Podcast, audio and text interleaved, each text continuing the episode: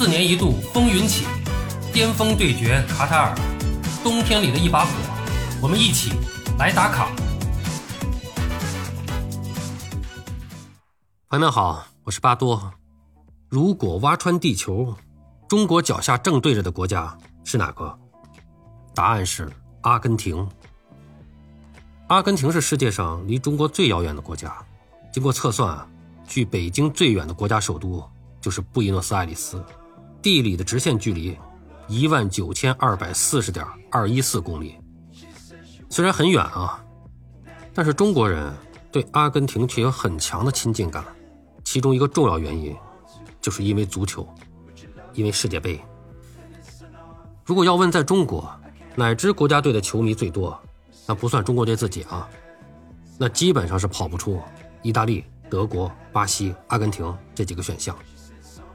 意大利和巴西的老球迷多，专业拥趸多，德国球迷一般会在大赛的时候人数井喷，而阿根廷从老马、巴蒂到梅西，通吃几代人，既有华丽球星，还常有悲情元素，俘获了大量的中国球迷。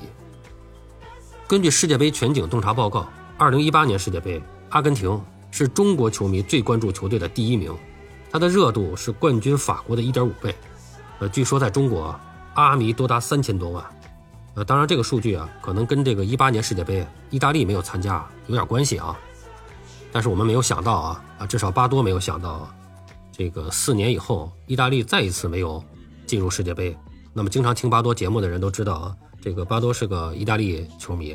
那么上次世界杯，那么巴多给自己确定的看球的第一主队就是阿根廷，哎，那么这一届巴多仍然是首先最重要的关注。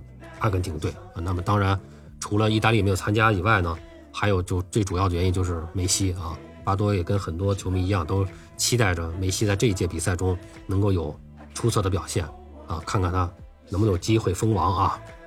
那么，其实，在足球之外，中国和阿根廷的关系也是非常铁的。中国和谁关系好，咱们一般都形容为兄弟国家。在西班牙语里边啊，这个阿根廷读叫阿根廷呢。那么中国呢是读 China，啊，那么都是属于阴性词，啊，所以阿根廷人说啊，说中阿两国是一对好姐妹。到底怎么好？中国是阿根廷第一大贸易伙伴，阿根廷百分之七十的牛肉是出口给中国的。那么疫情期间，阿根廷也是大量购买中国疫苗，还要买这个中国的枭龙战机。今年阿根廷也是又加入了一带一路，哎，都说这个拉美是美国的后花园。可是悄然之间，中阿已经升级为全面战略伙伴关系。中阿还有一个共同的话题点，就是台湾和马岛。阿根廷坚定支持一个中国的原则，而中国则是明确支持阿根廷对马岛的主权主张。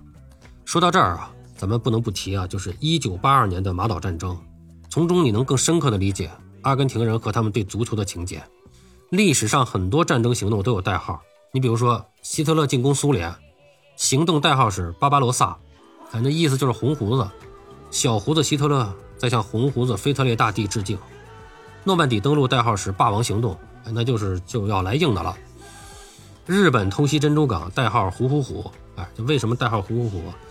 我也没弄明白啊。但是我觉得反正日本是有点虎过头了。阿根廷收复马岛的行动代号是什么？罗萨里奥，哎，球迷一听就听出巧合来了，罗萨里奥。罗萨里奥是梅西的出生地，在历史上，在反抗西班牙的独立战争中，阿根廷的国旗也是在这里诞生的。但是罗萨里奥在这次遇到了硬茬，英国的铁娘子撒切尔。马岛战争最后是英国完胜，阿根廷伤亡了两千二百多人。啊，那么顺便插一句，就是三个月以后，撒切尔夫人是携战胜的余威来到了北京，但是她在人民大会堂的台阶上摔了一跤。为什么呢？他来中国的谈判非常的不顺利，在香港回归的谈判中，铁娘子遇到了一个更硬的对手，就是我们的总设计师邓公。邓公说了一句话，说香港不是马岛，但是在阿根廷这个时候却是一片悲鸿，马岛战败耻辱，军政府下台，经济低迷，民生困顿。这个时候，痛苦的阿根廷人民迫切的需要一个救世主，哪怕只是精神上的。早在1920年代。阿根廷作家博罗科托描绘过阿根廷人的典型民族形象，什么呢？就是说，哎，一个目光如炬、眼神皎洁、卷发浓密、混迹街头的小子。哎，看这像不像？就这描述像不像马拉多纳？果不其然，六十年后，在世界杯上，阿根廷人看到了这个小子，这就是他们苦等的救世主——迭戈·阿尔曼多·马拉多纳。上帝之手，世纪进球。在马岛战争整整四年之后，马拉多纳在绿茵场上摧毁了英国人。用的还是最阿根廷的方式，天才横溢又皎洁无比。这场比赛是阿根廷的新马岛战争，世界杯冠军是阿根廷人的心灵救赎。所以你能明白为什么阿根廷人对马拉多纳奉若神明？这力量来自足球，而又不仅仅是足球。阿根廷是个有救世主情节的国度，他们的国民偶像都有相同的气质：争议、叛逆、底层逆袭。贝隆夫人。从舞女成为总统夫人，以维护劳工利益而著称。切格瓦拉抛弃名门身份，为理想钻入丛林打游击。马拉多纳来自贫民窟，一生都在挑战现有秩序，把强者拉下马。喜欢看球的总设计师邓工，在看到马拉多纳出场，总会欣赏地说一句：“看那个小个子。”马拉多纳曾经六次来华，爬过长城，登过三轮，现场看过北京奥运。他还有过这样一个判断。他说：“全世界都有可能成为美国的殖民地，但中国不会。和老马相比，梅西的球技无可挑剔，但气质上似乎不那么阿根廷。他太乖了，缺乏一点叛逆和皎洁，缺少一点放荡不羁。阿根廷人呼唤救世主，因为他们深陷苦难。这半个多世纪，阿根廷可以说是一手好牌打得稀烂。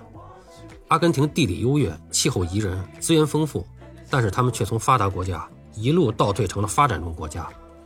阿根廷人祖上是曾经扩过的，这是白人占比最高的南美国家，有着自视为欧洲人的优越感。在清朝刚刚输掉甲午战争的1895年，阿根廷人均 GDP 世界第一。那时欧洲形容有钱人的俗语是“富的像个阿根廷人”。但是今天，阿根廷贫困率高达百分之四十二，年通胀率接近百分之百。十年前。一百块人民币能换五十比索，今天呢，至少能换两千。所以阿根廷老百姓也不存钱，领了工资就赶紧花掉，因为钱毛得太快。所以四年前，二零一八年世界杯，我们就看到很多的阿根廷球迷是贷款去俄罗斯看球，这个利率啊是高达百分之五十。可阿根廷人早就学会了用提前消费来对抗通胀。你既然看不到未来，干脆就透支现在。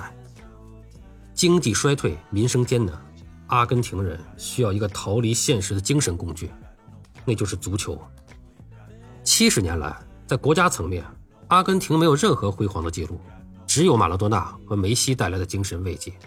尤其在老马身上，阿根廷人看到了属于自我的全部气质：草根情怀、叛逆精神、苦难中不停的向上抗争，这就是阿根廷人最深层次的精神财富。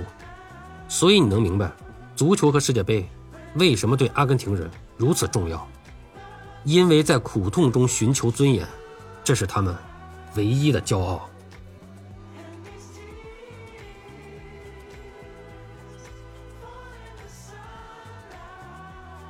好了，朋友们，今天咱们就聊到这儿，感谢您的收听。您有什么想和巴多交流的，咱们评论区见。欢迎收听、订阅、评论、转发，我们。下期再见。